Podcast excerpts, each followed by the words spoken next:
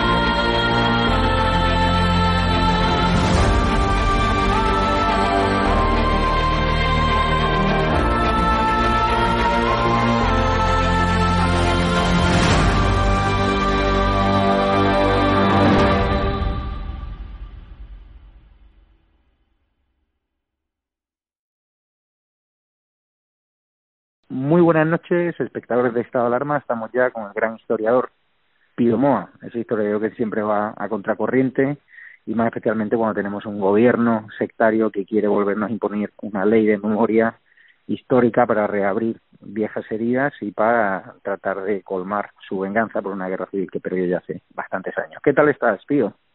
Bueno, aquí estamos eh, siguiendo eh, todo esto que está ocurriendo, la, la moción de censura en general. Llevo ya diciendo tiempo que lo único relevante en la política española desde hace bastante tiempo es Vox, porque Vox es lo que parece ser una alternativa a, a lo que a la morralla que, que llevamos soportando tantos años, ¿no? Y querría analizar brevemente la, lo que supone la moción de censura. eh, en primer lugar, la moción de Vox sirve para poner eh, a cada cual en su sitio y especialmente al partido Sorayo, al PP, ¿no? que es una banda de señoritos golfos realmente, ¿no? Y lo están demostrando, ¿no? Están siempre eh, aliados con eh, el PSOE y los separatistas. Claro que el, la moción de censura ha sido un gran acierto táctico, aunque no apunte a una regeneración democrática en profundidad, pero va por la buena vía. La prioridad en este momento pues es echar a los delincuentes del gobierno, que efectivamente los, como vos dice muy bien, son criminales, con una historia criminal y que quieren seguir en ello, ¿no? Y que están en el poder con un claro programa de disgregar España e imponer una dictadura a la venezolana, ¿no? Y esa prioridad de echarlos pues implica poner en la picota al PP el partido cómplice en todos los desmanes perpetrados por el PSOE desde la muerte de Montesquieu. Recordemos cómo ha empezado todo esto, todo este ataque sistemático a la democracia. Eh, claro, pod podemos plantearnos, ¿podría gobernar Vox? Pues ello depende de dos factores. Que el PP acabe de hundirse y que el embrutecimiento popul popular creado por 40 años de falsificación de la historia, pues eh, pues pues eh, no sea tan grave como como parece muchas veces no ese embrutecimiento se refleja en la credulidad de mucha gente hacia las demagogias y hacia los embustes más groseros y en el apego a una moderación fraudulenta. Debe recordarse que siempre y en cada agresión a la democracia y a la unidad de España, el PP ha actuado como cómplice. Su centrismo y su moderación han consistido precisamente en eso, en ser cómplices de las medidas que tomaban los, las izquierdas y los separatistas. Esto ya eh, un, escritor, Florentino Portero, pues ha dicho, aunque yo no, no, no coincido con él en muchas cosas importantes, pero ha señalado que cuando hacía su, eh, su tesis, un catedrático le dijo, mire usted, eh, con la derecha no hay nada que hacer, porque carece de formación histórica y de formación ideológica, y por tanto está condenada a alimentarse de las de los residuos intelectuales de, la izquierda. Y eso es lo que ha pasado en estos años. Pero, en fin, es posible que, que el embrutecimiento de estos 40 años de reparto del poder y de los dineros entre PSOE, separatistas y PP estén tocando a su fin y acabe de una vez la pesadilla con dos partidos que, eh, o sea, dos o más partidos que, que surjan, uno de ellos podría ser Vox, que decidan obedecer por fin la decisión popular en el referéndum de 1976. Recordemos que en 1976 se votó una democracia a partir del franquismo o contra el franquismo, o sea, las llamadas reformistas y rupturistas. Ganó por una abrumadorísima mayoría la reforma de la ley a la ley, conservando del franquismo su legitimidad histórica, pero pasando a una nueva situación. Esto, eh, reconocer este referéndum que fue traicionado muy pronto, es lo único en que puede consistir la moderación. Dos o más partidos de derecha y de izquierda que sean respetuosos con el pasado, con la unidad de España y con la democracia, cosa que no son ninguno de los partidos que venimos soportando desde hace muchos años. Desde Zapatero, ya señalé que España se había convertido en una democracia fallida, porque una democracia que tiene leyes totalitarias como la de memoria histórica, leyes de género totalmente antijurídicas, un, un, un en fin, una situación, una su, supuesta democracia, ¿no? que rescata a la ETA y premia sus crímenes con legalidad, dinero público, etcétera, ¿no? Porque es verdad lo que se ha dicho en el, en el Parlamento, en las Cortes, que eh, la ETA no está derrotada. La ETA fue derrotada por Aznar, efectivamente, fue llevada al, vamos, a, puesta absolutamente contra las cuerdas, pero llegó Zapatero y la rescató. La rescató premiando sus asesinatos con dinero público, con legalidad, con ventajas eh, políticas, de tal manera que se ha convertido en una potencia política en, varias provincias, una potencia política que se dirige directamente contra España. ¿eh? junto con el TNV y demás. Pero esto fue una obra de Zapatero. Y esta obra de Zapatero fue mantenida por el PP de Rajoy y Soraya. Esto no debe olvidarse, porque un gravísimo problema que tiene España, que tiene la sociedad española, es la falta de memoria. Se ha querido primero olvidar lo que fue el franquismo como si no hubiera existido, esto era el programa también de UCD, ¿eh? como si el franquismo no hubiera existido, ni UCD tuviera nada que ver con él, ni la democracia tuviera nada que ver con él. ¿eh? Y luego se ha seguido mintiendo y mintiendo y mm, presentando a la República y al Frente Popular como eh, modelos, cuando fueron la República fue un caos y el Frente Popular fue el terror y el crimen. Por cierto, eh, dentro de un, unas pocas semanas, a mediados de noviembre, espero que salga un libro que he escrito sobre la República. Va a ser un libro que dará una idea completamente distinta de la que se ha promocionado durante todos estos años. Durante todos estos años no me refiero solo a los del posfranquismo, sino en el franquismo mismo. Se hacía presentando a la República eh, como una cosa muy bonita, eh, con un halo de cultura, de, de democracia, de libertad, etcétera, cuando no tuvo nada, nada de eso. Y para entenderlo, pues hay que prescindir de estas interpretaciones ideológicas que han, se han venido dando en forma como una supuesta historia y, e ir directamente a las ideas, a las opiniones y a las acciones de sus protagonistas.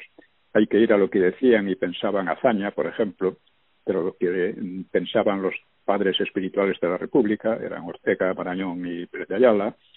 Hay que ir a lo que pensaba Lerroux, que era el único republicano con tradición en aquella época y además era el más moderado. Y hay que ir a lo que decían y pensaban y hacían, pues Largo Caballero, Prieto, etcétera. Y con eso tenemos el, el panorama real de lo que fue la República, que no tiene nada que ver con lo que nos presentan. Y esto es muy importante porque, en definitiva, lo que se está planteando ya, después de un proceso de 40 años de falsificación de la historia, lo que nos está planteando es la república, una nueva república como modelo, tomando como modelo aquella octa. O sea, yo no es que sea especialmente monárquico, en realidad no soy demócrata, pero claro, la, con, la monarquía tenemos una democracia, la monarquía viene de Franco como la propia democracia, no podía venir de otro sitio, porque la, la oposición a Franco nunca fue democrática. Y eh, esta es la, la situación en que nos encontramos, que se nos quiere en, ir empujando hacia una nueva república. Claro, aprovechando también las, fechorías de Juan Carlos, pero son cosas distintas. Una cosa es que un rey pueda ser malo y otra cosa es que la monarquía actualmente en España eh, lo sea. La monarquía en España actualmente hay que defenderla porque eh, es un elemento de continuidad histórica, es un elemento de moderación, aunque algo pobre, pero, pero está ahí, y eh, porque los republicanos no han aprendido nada de la historia. Los que hoy se llaman republicanos son una mezcla de comunistas, socialistas, separatistas, en fin, son lo peor de lo peor. Y aquí ha habido un, un problema muy grave y es que la democracia debía haber reforzado la unidad de España y la libertad y ha venido haciendo lo contrario. Y el problema de este cáncer que ha corroído la, democracia y que está corriendo la unidad de España, que nos ha llevado a un golpe de Estado permanente, es el antifranquismo. Todo esto hay que corregirlo desde el punto de vista histórico y con eso es posible que, la democracia pueda funcionar y no lleguemos a un desastre. Lo que está haciendo Vox en principio va bien, bien, bien encaminado. Pero hoy he estado yo en la manifestación de primera hora de la mañana, a las ocho de la mañana, habría poco más de 50 personas. Eh, España está dormida, es decir, sociológicamente hablando, todavía no hay un clima de rebelión frente a este, este gobierno. ¿Tú ves sociológicamente a España preparada para que Vox pueda sorpasar al, al Partido Popular? Con la capilaridad que tiene el Partido Popular, con el control que tiene de instituciones, con la cantidad de cargos de, de confianza. ¿Tú ves ese, ese escenario? Eh, lo veo posible, eh, pero no fácil. No fácil, porque efectivamente el PP es un partido muy corrompido, no me refiero solo en el aspecto económico, sino muy corrompido en el aspecto moral, en todos los aspectos, ¿no? Y, pero tiene muchas mañas, como el, como el PSOE. O sea, yo decía que tiene las cualidades de la zorra y las cualidades de la gallina. Frente a la, frente a la izquierda y los separatistas son las cualidades de la gallina. Frente a sus propios votantes son las cualidades de la zorra para engañarlos. Entonces, eh, que ¿Qué podemos esperar? Pues mire, de momento, o sea, yo recuerdo cuando empezó eh, Vox, yo era de los pocos que la apoyaban y todo el mundo se burlaba de él. ¿eh? Eh, luego en Andalucía dio un, gran salto adelante y luego en las elecciones anteriores también dio un gran salto adelante. Es la tercera fuerza política del país. entiendo que dentro de Vox hay cierta confusión, hay mm, corrientes distintas pero todo esto eh, yo creo que se puede ir superando. Y que el lenguaje que emplea es el correcto. Solo quizás debe, debe ser más duro con el PP, pero bueno, el propio PP se está poniendo en evidencia. Yo eh, creo que efectivamente la, cada vez conseguirá más votos y que, bueno, si lo hace bien, claro. Porque aquí hay siempre la cuestión de la facilidad, primero de la estrategia y luego la facilidad eh, táctica, ¿no?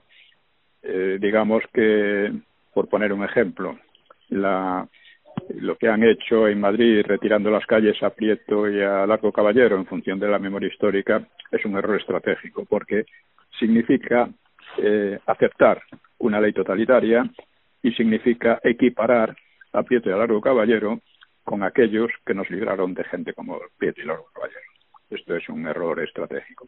Pero ha resultado un acierto táctico porque ha hecho reaccionar a un montón de, de supuestos historiadores que son precisamente los inspiradores de la memoria histórica, encabezados por Preston, por Viñas, por una serie de ellos por el estilo, ¿no? Y esto da lugar a que se pueda explotar ese pequeño éxito táctico eh, llevándolo hacia una clarificación de la historia mayor. Porque yo quiero insistir en que sin la clarificación de la historia esto seguirá siendo siempre un vamos una estafa permanente ¿no?